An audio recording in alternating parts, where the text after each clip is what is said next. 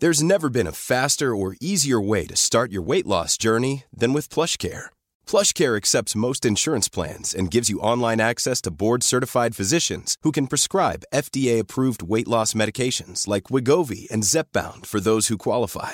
Take charge of your health and speak with a board-certified physician about a weight loss plan that's right for you. Get started today at plushcare.com slash weight loss. That's plushcare.com slash weight loss. plushcare.com slash weight loss.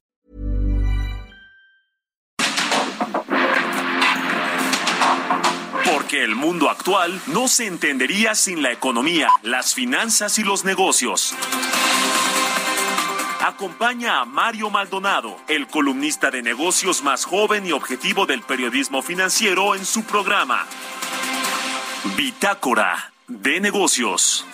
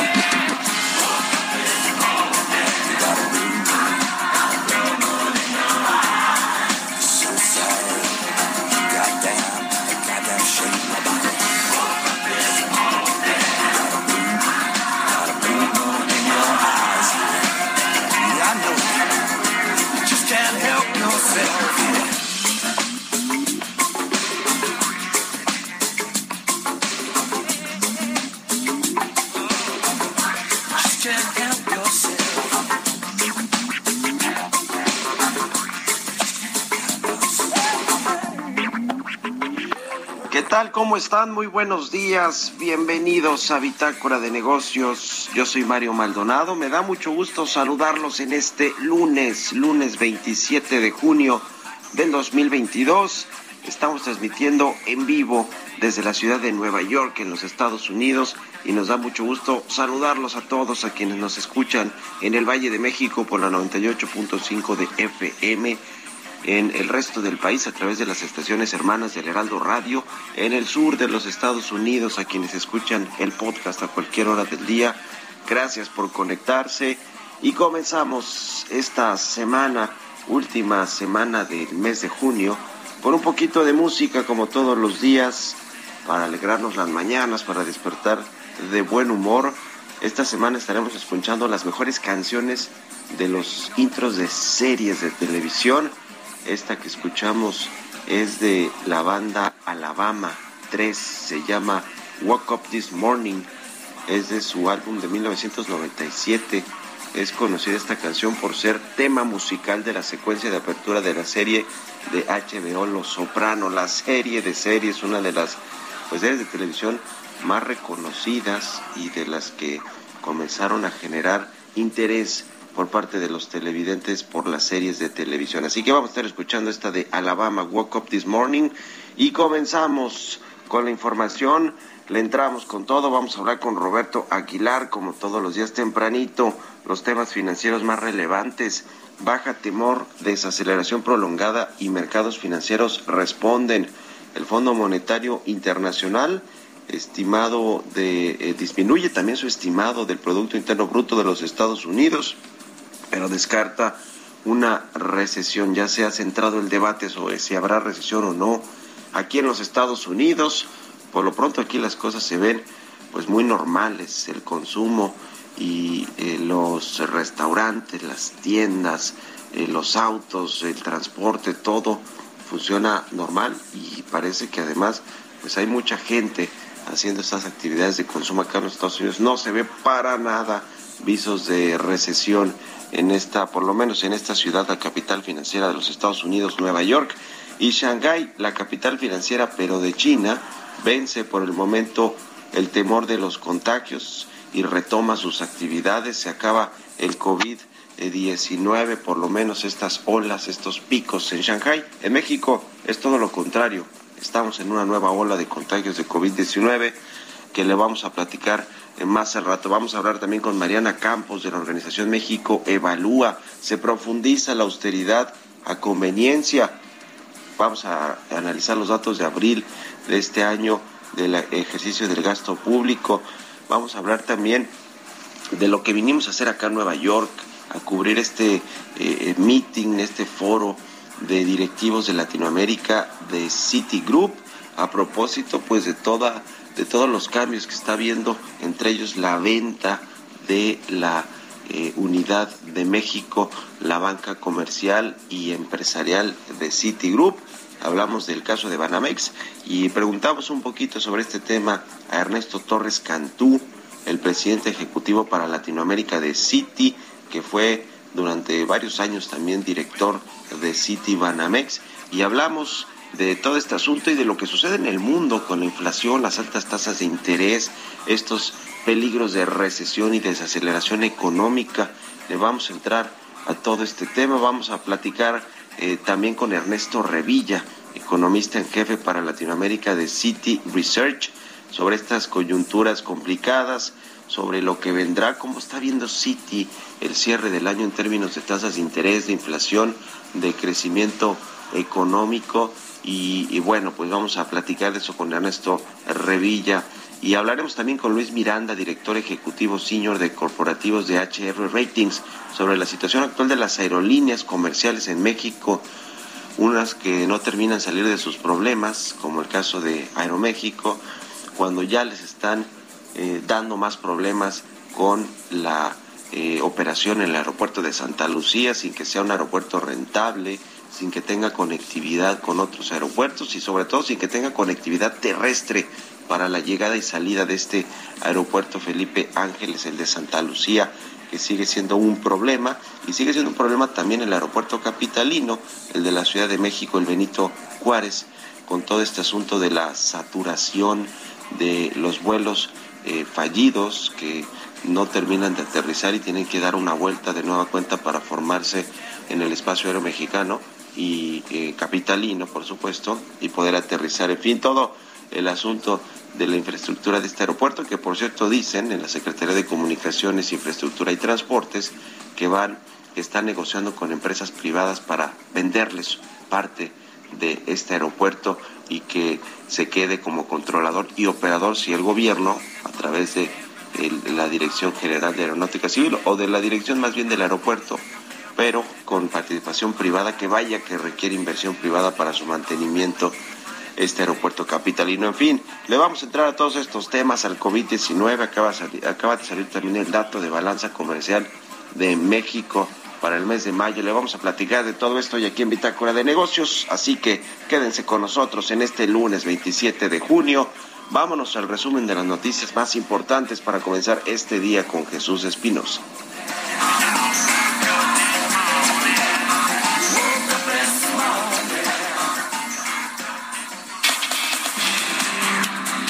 Luego de la filtración del audio de una conversación entre el titular de la Fiscalía General de la República, Alejandro Hertz Manero, y el padre del exdirector de Pemex, Emilio Lozoya, el presidente Andrés Manuel López Obrador rechazó hablar sobre el tema. No tengo opinión sobre eso, porque este, pues es una lucha de eh, intereses. El señor Lozoya está acusado de entregar sobornos a legisladores del PAN y también de manejar dinero en la campaña del licenciado Peña Nieto. Es un asunto que está viendo la Fiscalía y hay pues mucha confrontación, participan abogados y no me quiero meter en eso. Solo eh, repetir que le tengo confianza al fiscal. En otros temas, el presidente López Obrador reprochó que no haya pasado nada con su propuesta que planteó ante el Consejo de Seguridad de la ONU a finales del año pasado para crear el Plan Mundial de Fraternidad y de Bienestar para garantizar la vida digna de más de 800 millones de personas. El gobierno federal dará 6 millones de dólares en becas a Cuba con el programa Sembrando Vida. Contempla dar 150 dólares al mes a cada beneficiario.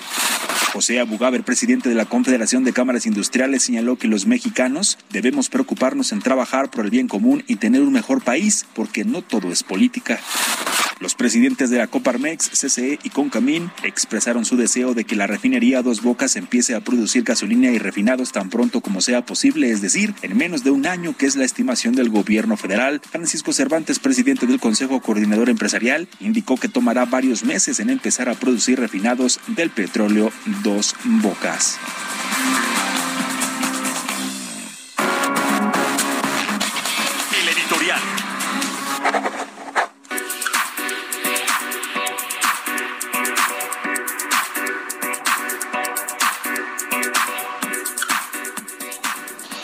Pues vaya respuesta de Agustín Carstens, el exsecretario de Hacienda de México y exgobernador del Banco Central, uno de los economistas mexicanos pues más renombrados en el mundo, con eh, buena aceptación en los círculos financieros internacionales.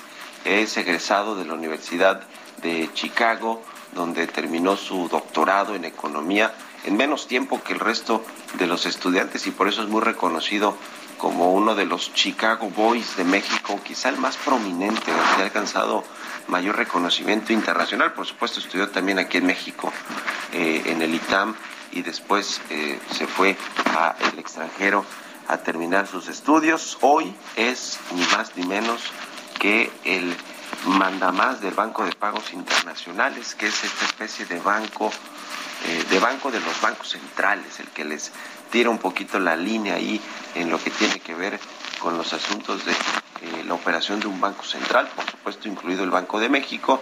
Y digo vaya respuesta, porque la semana pasada el presidente López Obrador, pues ya sabe que no entiende muy bien cómo funcionan los bancos centrales o cómo funciona la política monetaria, cómo funciona la economía, eh, y pues le pidió al Banco Central Mexicano, al Banco de México, que buscara nuevas alternativas, que fuera más creativo para tratar de contener la inflación y la carestía. La herramienta principal en México y en el mundo se llama política monetaria, es decir, a través de la herramienta de las tasas de interés, pues poder controlar eh, la, inflación o, o, intentar contenerla no es fácil porque es una herramienta que, por ejemplo, en México, y lo hemos platicado aquí en el programa, pues cuesta más tiempo que surta efectos en la economía un aumento de las tasas de interés, porque México no tiene esta penetración de los servicios financieros, la bancarización, como lo tiene Estados Unidos, por ejemplo, aquí en Estados Unidos, que cuando hay aumentos de tasas de interés se, se ve claramente en el corto plazo que ya se está restringiendo el consumo y por lo tanto se deja de sobrecalentar la economía, eso tiende a desacelerarla sin duda alguna, pero también tiende a bajar la inflación. En México tarda más tiempo y por eso se refería Agustín Carstens al tema de anclar las expectativas de inflación para México y para otros países, pero sobre todo para México, es decir, que la tasa de interés sirva para los inversionistas extranjeros o nacionales, los que tienen bonos de gobierno, de empresas, acciones, etcétera, pero sobre todo los bonos de gobierno a que eh, pues se vean cómo viene la política monetaria, por ejemplo, en el resto del año, que es muy probable que venga otro aumento de 75 puntos base o de tres cuartos de punto para la tasa de interés de referencia en México en, en la próxima decisión de política monetaria. Esas expectativas son las que dejan entrever los miembros de la Junta de, de Banco de México en sus comunicados, es decir, no solo es el aumento de la tasa, sino las expectativas, y eso hace que se anclen también los precios por parte de los comercios, de las empresas, de los productores, etcétera. Es decir, las expectativas importan mucho y ese mensaje que manda Agustín Cárcez que dice que, a ver, la política monetaria es la herramienta para contener la inflación. No hay fórmulas mágicas, no hay eh, alternativas creativas como la propone el presidente López Obrador, sino simplemente utilizar adecuadamente la herramienta de la política monetaria y que el gobierno haga lo que tenga que hacer, que su parte. Por ejemplo, el tema de la inseguridad, que es un costo oculto adicional importantísimo para los precios de bienes y servicios en México y que el gobierno, pues ya lo sabemos, hay un gran problema con tratar con esta estrategia de abrazos no balazos que no ha funcionado para nada. Así que el gobierno que haga su parte y que el Banco Central haga la suya. ¿Ustedes qué opinan? Escríbanme en Twitter, arroba Mario Mal, y en la cuenta arroba Heraldo de México.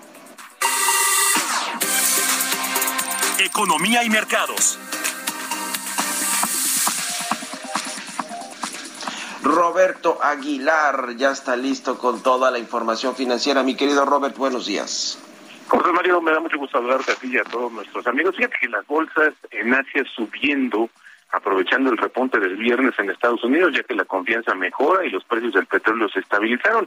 Esto atenuando los temores de una inflación prolongada. Por su parte, los mercados europeos de renta variable subieron a su nivel más alto en dos semanas, apoyados justo por las mineras y las acciones petroleras, ya que la relajación de las restricciones del coronavirus en China, pues impulsó los precios de las materias primas. Bueno, y en este sentido, fíjate que Pekín informó que va a permitir que las escuelas primarias y secundarias ya reanuden clases presenciales y el jefe del partido gobernante en Shanghái declaró la victoria sobre el coronavirus después de que la ciudad reportara cero nuevos casos locales por primera vez en dos meses. Las dos principales de ciudades de China se encontraban entre varias urbes que implementaron restricciones para detener la propagación de la variante Omicron entre marzo y mayo y Shanghái impuso un confinamiento de dos meses en toda la ciudad que se levantó justo el primero de junio. Y también fíjate que el Fondo Monetario Internacional, Mario, recorta su previsión de crecimiento económico para Estados Unidos, ya que las agresivas subidas de las tasas de interés de la Reserva Federal pues pueden enfriar la demanda pero pues predijo que evitará por poco una recesión en una evaluación anual de las políticas económicas estadounidenses. Este organismo dijo que ahora espera que el PIB de Estados Unidos crezca 2.9% en 2022, menos que sus previsiones más recientes de 3.7% que dijo apenas en abril. Para 2023, el Fondo Monetario Internacional recortó su previsión de crecimiento para Estados Unidos al 1.7 desde el 2.3% que mantenía y bueno, también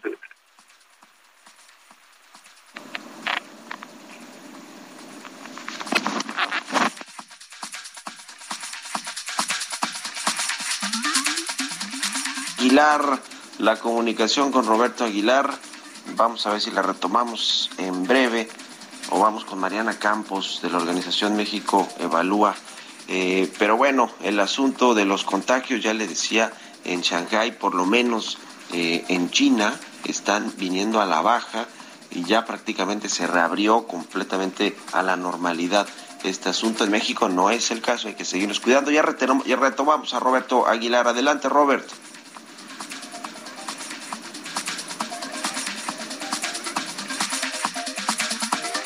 No lo tenemos. Bueno, le decía en México, ayer hubo 5.800 contagios de COVID-19 en nuestro país, pero el sábado, el viernes, hubo cerca de 16.000 contagios, más de 16.000 contagios diarios, sigue falleciendo gente a causa del COVID-19, de las complicaciones por el COVID-19, así que hay que seguirnos cuidando para que no suceda eh, no van a volver a cerrar la economía, ni los comercios, ni las fábricas, ni la producción. Eso ténganlo por seguro que no va a suceder, porque además ya con mucha población vacunada el riesgo es menor, pero no va a suceder lo que sucedió en China, que nos estaba contando Roberto Aguilar, que ya por fin regresan las operaciones normales.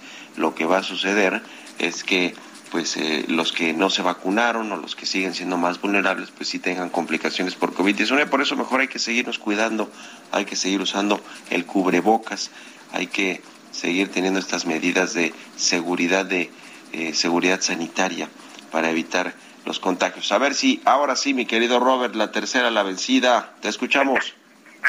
Aquí ando, mi estimado Mario. Fíjate que otro dato interesante con el que nos amanecimos, bueno, con el fin de semana más bien, ese es el tema de que Rusia entró en suspensión de pagos por primera vez en 100 años.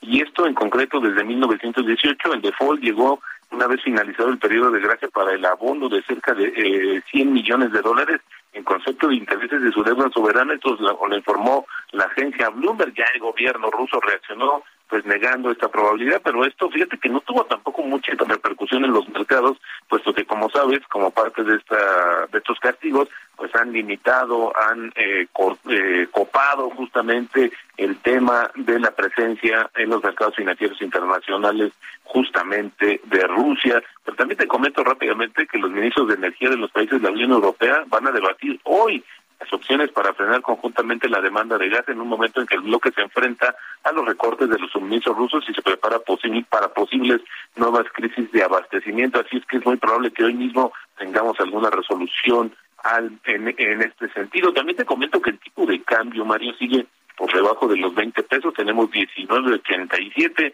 una depreciación mensual de 1.1% y con ello una, una ganancia anual de 3%. Y la frase del día de hoy, tenemos que ser rígidos en nuestras reglas y flexibles en nuestras expectativas.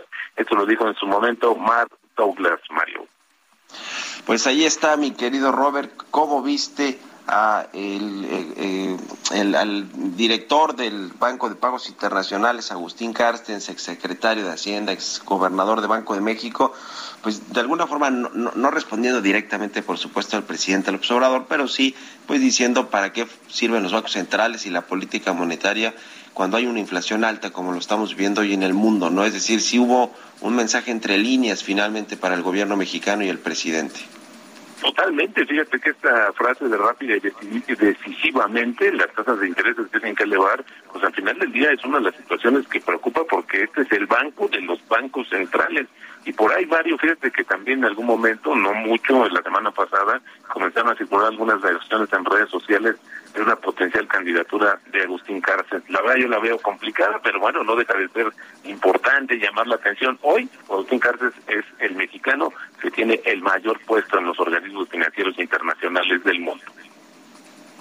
Pues sí, ahí está, que Agustín Cárcel es muy reconocido en estos círculos internacionales, financieros, y bueno, pues ahora es el, director general de este Banco de Pagos Internacionales, ya decíamos el, el, Banco de los Bancos Centrales. Gracias, Roberto Aguilar, nos vemos al ratito en la televisión.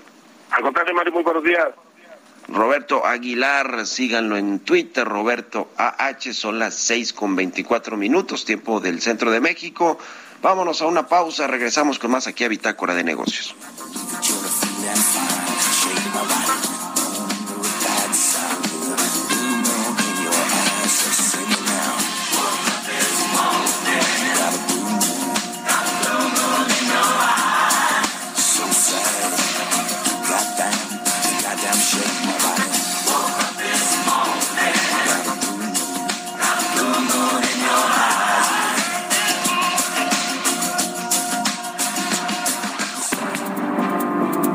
Momento continuamos con la información más relevante del mundo financiero en Bitácora de Negocios con Mario Maldonado. Regresamos.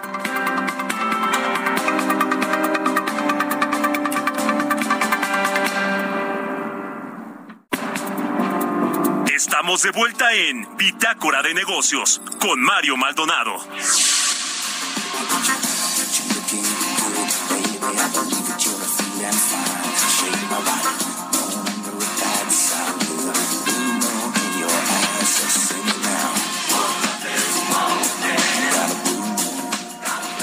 Ya estamos de regreso aquí en Bitácora de Negocios. Son las 6 de la mañana con 30 minutos, tiempo del centro de México.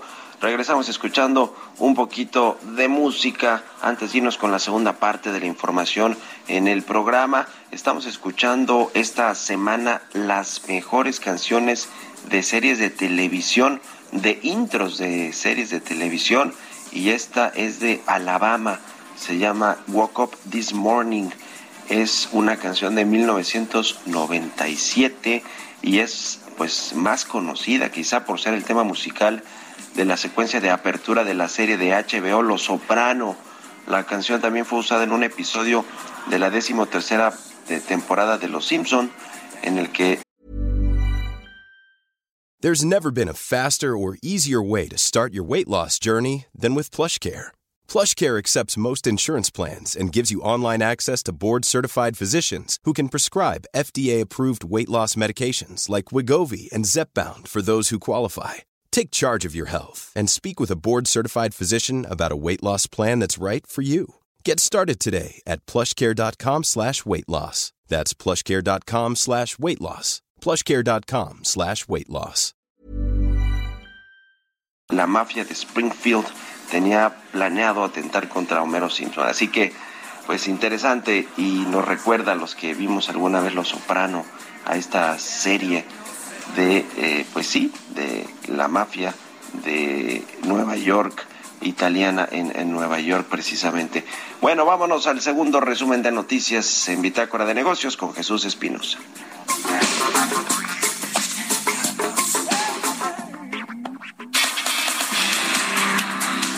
Industria de la construcción reportó una nueva recaída en su indicador de producción al registrar una contracción de 1.8% en abril de 2022 respecto a un mes antes. Cifras de la Secretaría de Turismo indican que la recuperación del turismo en las ciudades grandes del país se ha estancado, contrario a las playas, las cuales lograron recuperar sus niveles previos a la pandemia. Los datos más recientes apuntan que la ocupación hotelera de enero a abril de este año de las ciudades está entre 10 y 12 puntos por debajo del observado en el mismo lapso de 2019. El gobierno de Estados Unidos alertó que el continente americano está al borde de una crisis alimentaria como una de las consecuencias del conflicto bélico entre Rusia y Ucrania. Por su parte, el Fondo Monetario Internacional reconoció que Estados Unidos tendrá dificultades para evitar la recesión porque son muchas las incertidumbres que pueden provocar que la economía pase de la desaceleración a la caída.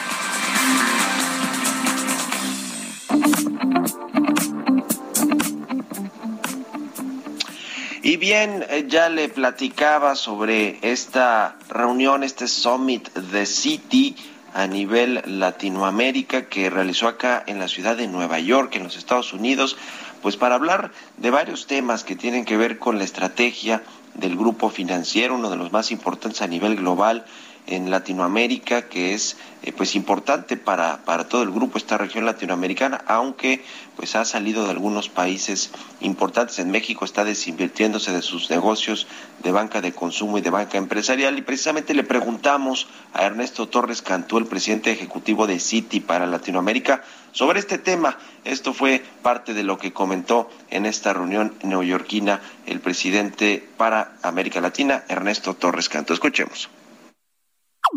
Hi, Ernesto. Good to see you again. Well, I have like several questions regarding uh, City Banamex and regarding Mexico, so I'm going to try to do it in one uh, in, in, one chance. So the first is uh, I like to mm, to know more about the this sale, uh, Ernesto. How the perspective or the environment in Mexico and uh, worldwide regarding inflation, high rates uh, is impacting this operation, and more important, I believe for City, how is this impacting the valuation?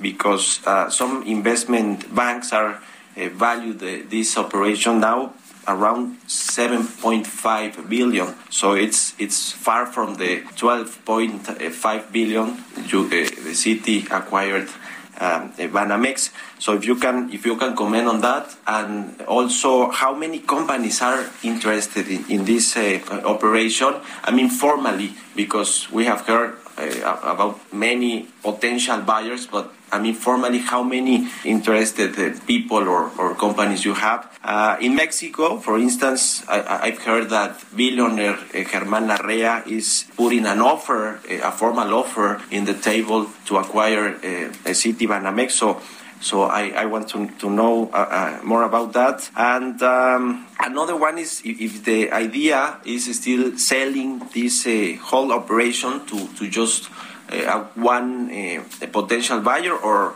you now can sell it in parts, I mean, by business unit. So if you can give us more light on, on these issues, uh, please. Thank you. Uh, thank you both for your, for your question. Uh, let me start with, uh, yes, the transaction is for the whole consumer and middle market, not in pieces. Okay, mm-hmm. it's it, it's the whole, uh, and that's it. That's what we have said since the beginning, and and it continues to be so. No? On the specifics about uh, buyers, etc., I cannot talk about that. No, those are confidential between the buyers and, uh, and ourselves. There is ample uh, interest. Uh, on the perspective uh, and uh, uh, you know the, the, conditions that, are, that, that affect uh, uh pricings that you talked about, Mario. Like we were just talking with Roshi, the consumer bank is is is affected by the macroeconomy in in the country. No? More than a lot more than the institutional And like I said, the macroeconomy looks good in Mexico. So therefore, uh, I don't expect an impact in the, in the, in the transaction.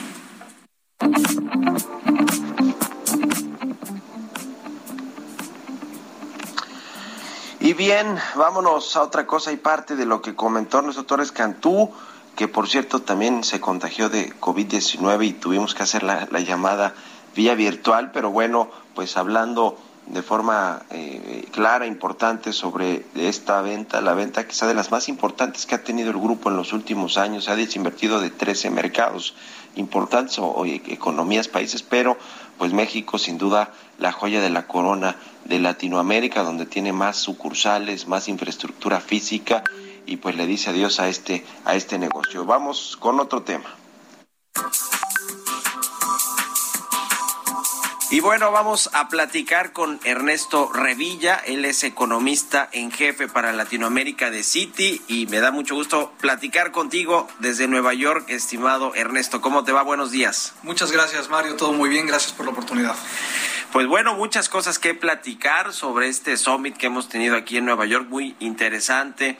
Eh, pero bueno, la coyuntura global, lo que sucede en el mundo con las tasas de interés, los bancos centrales, la inflación, le ha puesto presión pues a todas las empresas, incluyendo al sector financiero. ¿Qué, ¿Qué, nos dices tú para abrir esta entrevista de cómo ves el asunto de aquí al cierre del año y se habla incluso de una posible recesión en los Estados Unidos, Ernesto?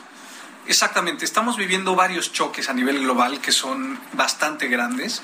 Desde la pandemia que no se ha acabado, particularmente en Asia, la desaceleración de China, el incremento de tasas en Estados Unidos eh, y por si eso fuera poco, la guerra de Rusia y Ucrania y todo eso le pone mucha volatilidad y mucha incertidumbre a los pronósticos económicos.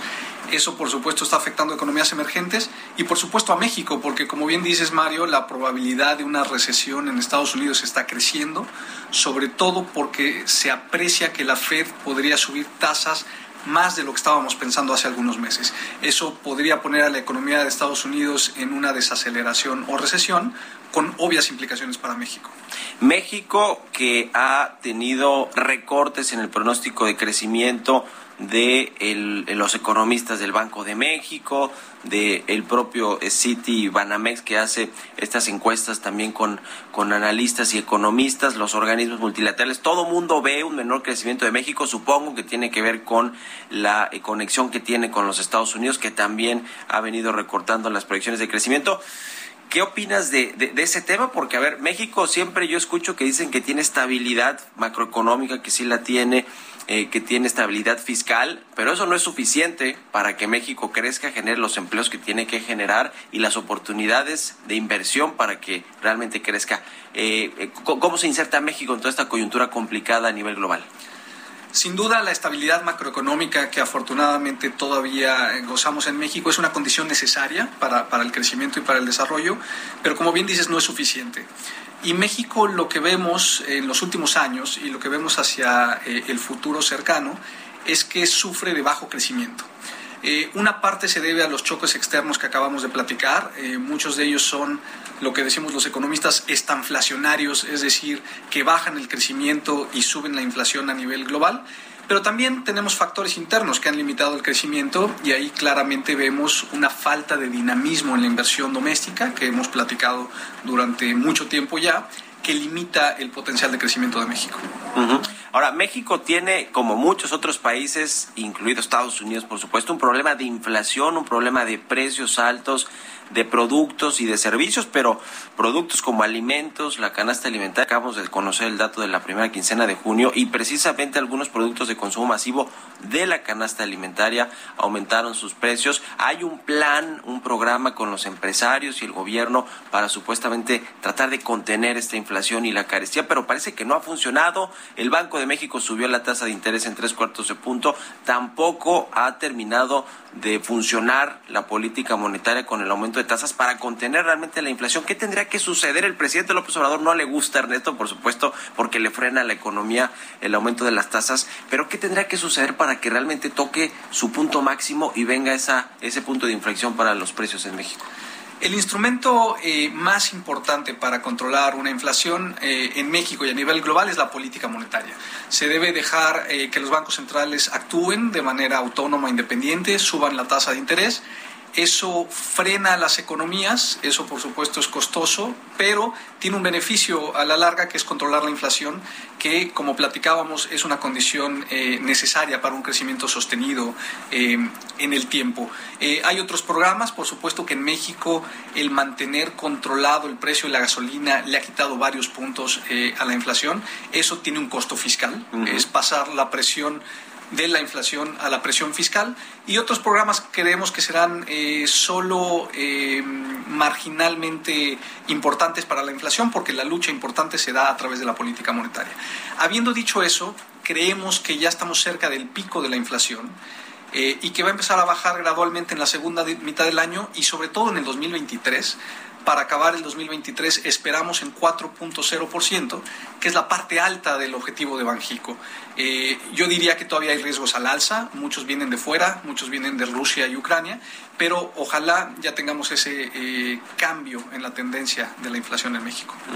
Ahora, vendrá el paquete económico del próximo año que tendrá que entregar Hacienda al Congreso en septiembre. Ya hay algunos precriterios de política económica para ver cómo van a estar esos indicadores importantes de tasas de interés, de tipo de cambio, de inflación, de crecimiento económico. Y se ve complicado que para que al gobierno le alcance el dinero para financiar todo lo que tiene que financiar el pago del servicio de la deuda, los programas sociales, los proyectos de infraestructura. ¿Está en condiciones el gobierno para endeudarse? ¿Crees que va a venir alguna noticia de ese estilo? Bueno, no esperamos grandes cambios en el marco macroeconómico en el que se desempeña la política fiscal en México. Sabemos que este gobierno ha hecho presupuestos muy austeros eh, y un marco macroeconómico muy inercial de lo que venía en el pasado. No hay ideas nuevas, no hay reformas eh, eh, por el lado de los ingresos que podamos esperar y efectivamente se acaban los márgenes de maniobra. Eh, los fondos de estabilización eh, se han utilizado, los fideicomisos, y en ese contexto de una economía más volátil, eh, porque la Reserva Federal está subiendo tasas, porque se desacelera Estados Unidos, esperaríamos prudencia por parte del gobierno mexicano. Hay poco espacio, pero también sabemos que el gobierno ha sido muy austero y ha recortado programas a, a lo largo todos los ramos del presupuesto. Así es que no esperamos mayor cambio. México tiene todavía un nivel de deuda que se compara favorablemente con otras economías. Sí creemos que el déficit primario, que es eh, la variable en la que se fija el mercado, se va a ir deteriorando poco a poco, pero no es un tema de, uno o dos años. Eh, por ejemplo, no pensamos que México vaya a perder el grado de inversión que le otorgan las calificadoras eh, en este horizonte de dos años. Y por último, Ernesto Revilla. Eh, la cercanía con Estados Unidos, la correlación comercial y económica que tenemos, eh, que tiene México con Estados Unidos y este asunto del catarrito, te acordarás de esa frase de Agustín Cárcens, secretario de Hacienda, de que cuando Estados Unidos le da un catarrito a México le da pulmonía. Y te lo pregunto en el contexto de una posible recesión a principios del próximo año en Estados Unidos. En México, ¿qué condición podría tener de esta inflación o también de recesión? ¿Cuál sería un poco el, el panorama que ves para la economía si en Estados Unidos sucede esto, que ojalá que no suceda, pero puede suceder? Así es. Eh, no hay duda que la economía mexicana está íntimamente relacionada con la economía americana. Sabemos que México tiene poca diversificación de su comercio y que 80% de las exportaciones de México van a Estados Unidos. Así es que el destino de Estados Unidos es en buena parte el destino de México.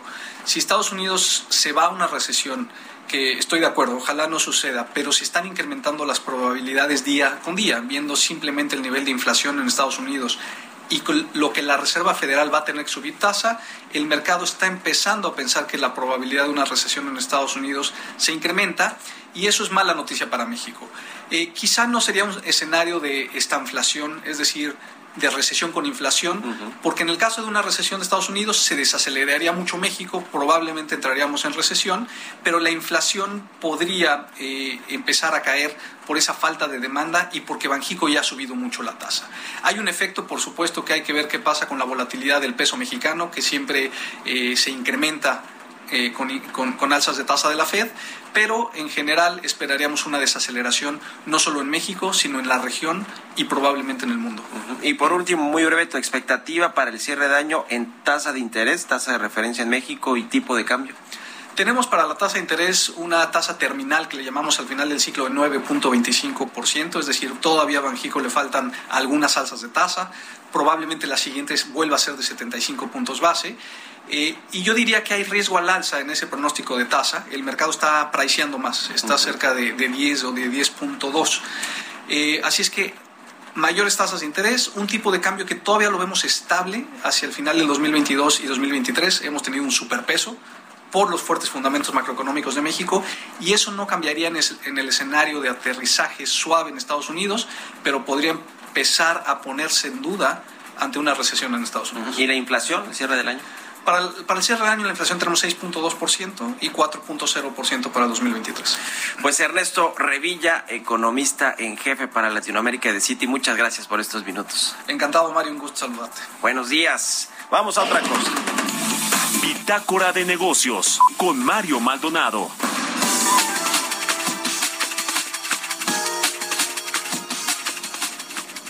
Y bien, ya le comentaba, también vamos a platicar con Luis Miranda, el director ejecutivo senior de corporativos de HR Rating, sobre la situación de las aerolíneas comerciales en México, los retos en el corto y mediano plazo, los aeropuertos. ¿Cómo estás, Luis? Buenos días.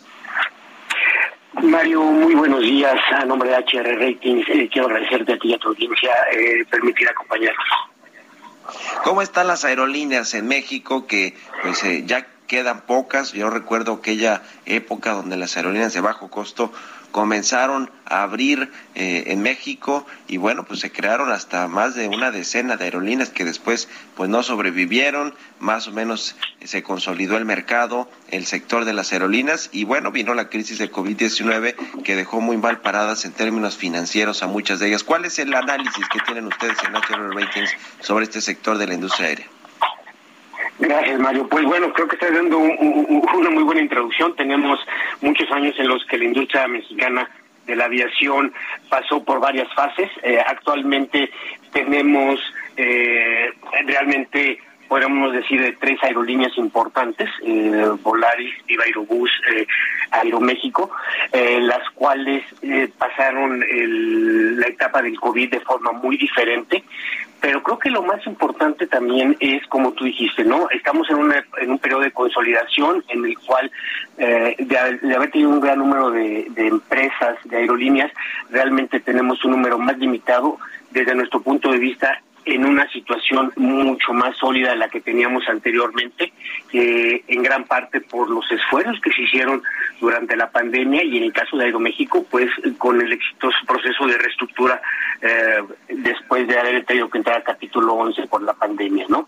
Eh, adicionalmente, creo que uno de los factores que también hay que considerar es esta recomposición del mercado con la salida como tú lo dijiste, no muchas de las empresas eh, de bajo costo que se tenían muchos eh, proyectos en su momento salieron, pero también algunas aerolíneas en, en, los últimos años, bueno, ya hace mucho mexicana, pero recientemente Interjet, ¿no? En diciembre que era una empresa que tenía una participación importante en el mercado, ¿no? Tenía casi el 20% del mercado doméstico, casi el 30% de las, del espacio aéreo eh, mexicano e internacional.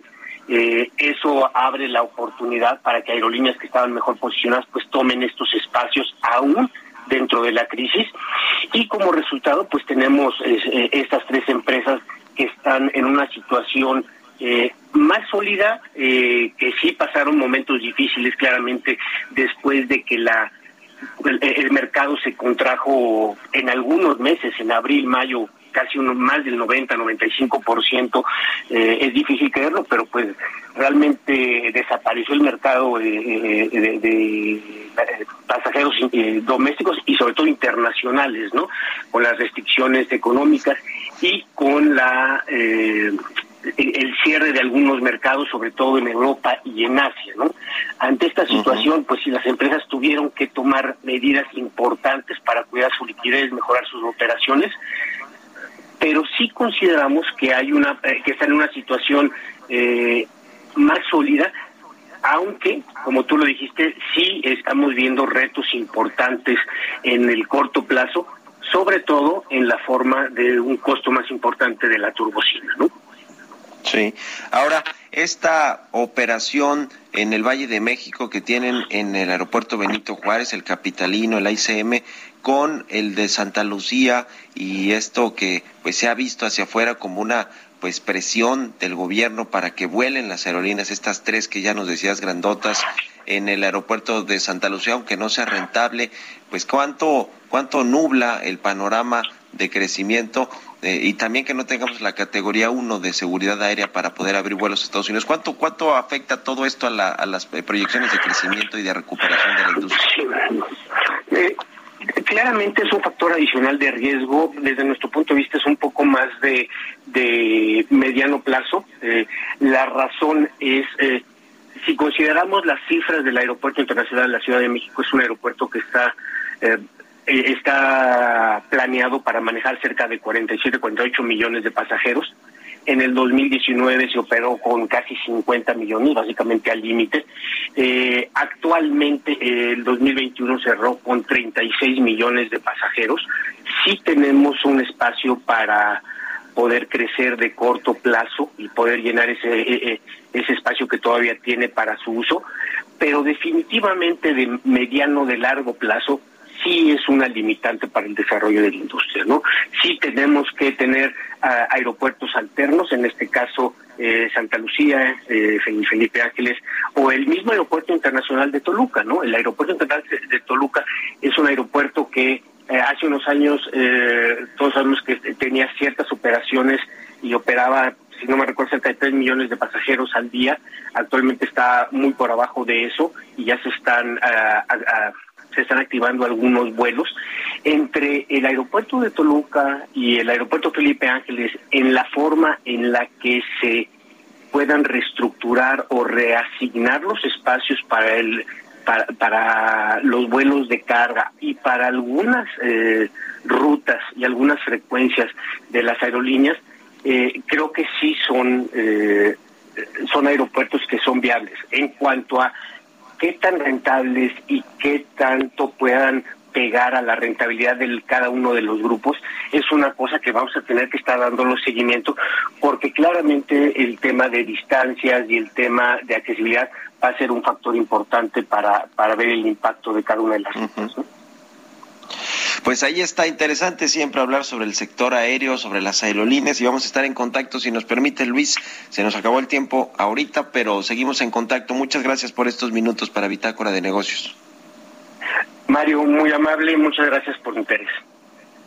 Gracias, es Luis Miranda, director ejecutivo senior de corporativos de HR Ratings.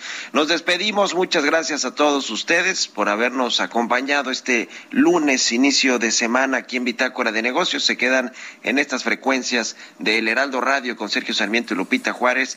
Nosotros vamos a la televisión, al canal 8, a las noticias de la mañana y nos escuchamos aquí mañana tempranito a las 6. Muy buenos días.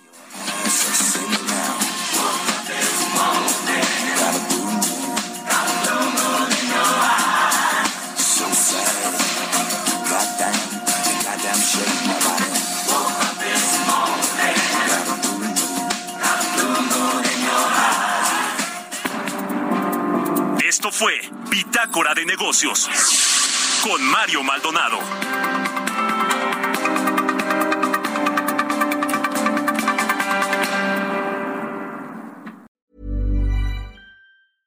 Mom deserves the best, and there's no better place to shop for Mother's Day than Whole Foods Market. They're your destination for unbeatable savings, from premium gifts to show-stopping flowers and irresistible desserts. Start by saving 33% with Prime on all body care and candles. Then get a 15-stem bunch of tulips for just $9.99 each with Prime. Round out Mom's menu with festive rosé, irresistible berry chantilly cake, and more special treats. Come celebrate Mother's Day at Whole Foods Market.